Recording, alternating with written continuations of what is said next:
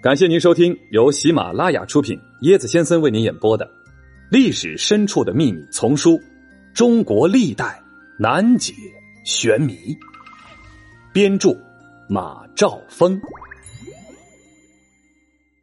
Hello，大家好，我是椰子。这一集咱们继续接着讲三国。三国的谜案啊，有一个人物，我在玩三国游戏的时候也经常玩啊。这个人物就是云南的孟获。本集咱们就来说七擒孟获这个事儿，到底是谣言还是史实呢？《三国演义》中的七擒孟获说的是东汉末年，魏蜀三分天下啊，蜀汉丞相诸葛亮受刘备托孤遗诏，立志北伐啊，重兴汉室。蜀汉建兴三年，公元两百二十五年，诸葛亮为了巩固后方，解除北伐这个曹魏政权的后顾之忧，亲自率军南征。平定南中地区的叛乱，进入南中以后，接连取得胜利。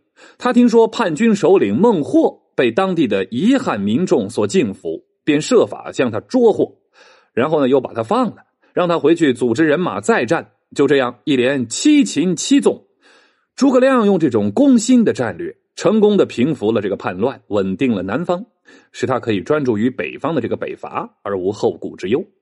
从古到今呢，这个事儿呢就好像是一个真事儿啊，没有人去怀疑它的真实性。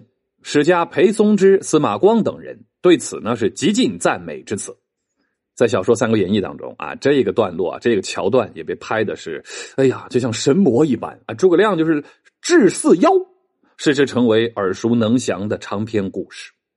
但是呢，在《三国志》里头。却没有任何地方提到过孟获，更没有任何关于什么七擒孟获的记载了。部分史学家也认为，哎，对于一个叛乱的领袖，是抓了七次又放了七次，既不符合诸葛亮谨慎小心的这个性格，也不符合战争的常规吗？那么，历史上究竟有没有孟获其人呢？诸葛亮是否真的七擒孟获呢？咱们来听听啊，在《三国志·诸葛亮传》中。啊，有关诸葛亮平定南中的记载，总共有十二个字。三年春，亮率众南征，其秋西平。这个就是建兴三年，诸葛亮率了大家去南征啊。到了秋天，哎，就好了，平定了。在《三国志》其他的章节中，关于南征的零星的记载，也都没有提到过孟获这个名字。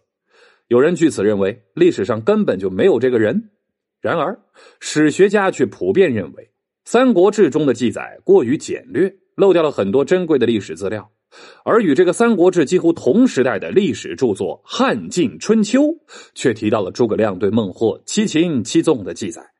写作时间稍晚一点的这个《华阳国志》《水经注》，也都提到了七擒孟获。现在呢，云南的昭通第三中学啊，这个著名的汉代。孟孝巨碑是清光绪二十七年（一九零七年）在昭通县县城南五千米的白泥井出土的。该碑呀，记载了汉代孟姓在历史上是南中的最著名的两大姓氏之一。此外呢，有关孟获祭祀的历史是非常久远的。据目前发现的实物资料显示，最早是唐代和宋代时期。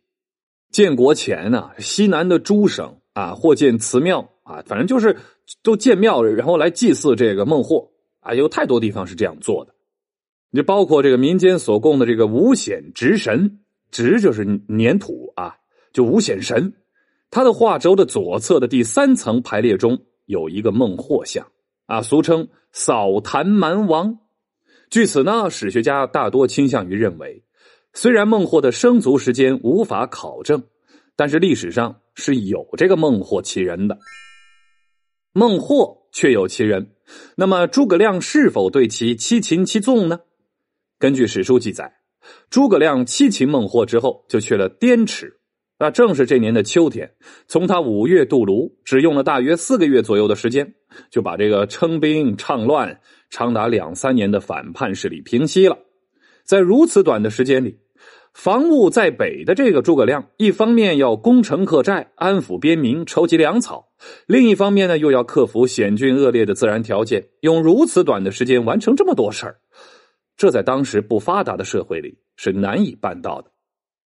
从地理位置上来看啊，南中在三国时期是指现在的云南、贵州还有四川的西南部，当时属于蜀汉。那自古呢是少数民族居住的地方。诸葛亮是建兴三年三月从成都出发，四月就平了越卷。越卷是哪儿呢？这越卷呢就是现在的四川西昌东南。五月渡泸，就金沙江啊。呃，到了秋天的时候，四郡都被平息了。四郡是哪些地方呢？四郡就是越卷、建宁、臧科、永昌，然后就进入到了云南的东北部啊。冬天的时候就到了汉阳，汉阳就是现在的四川庆福。十二月回到了成都。从上述的情况可以看出，诸葛亮安定南中时，显然没有到过云南的西部。然而呢，在滇西却留下了许多有关诸葛亮南征的遗迹，还有民间传说。从这些地点的分布来看，几乎全都在今天的云南西部的大理、保山一带地区。诸葛亮怎么会在一个自己没到过的地方七擒孟获呢？由此我们可以看出，七擒七纵的这个故事实际上是不存在的。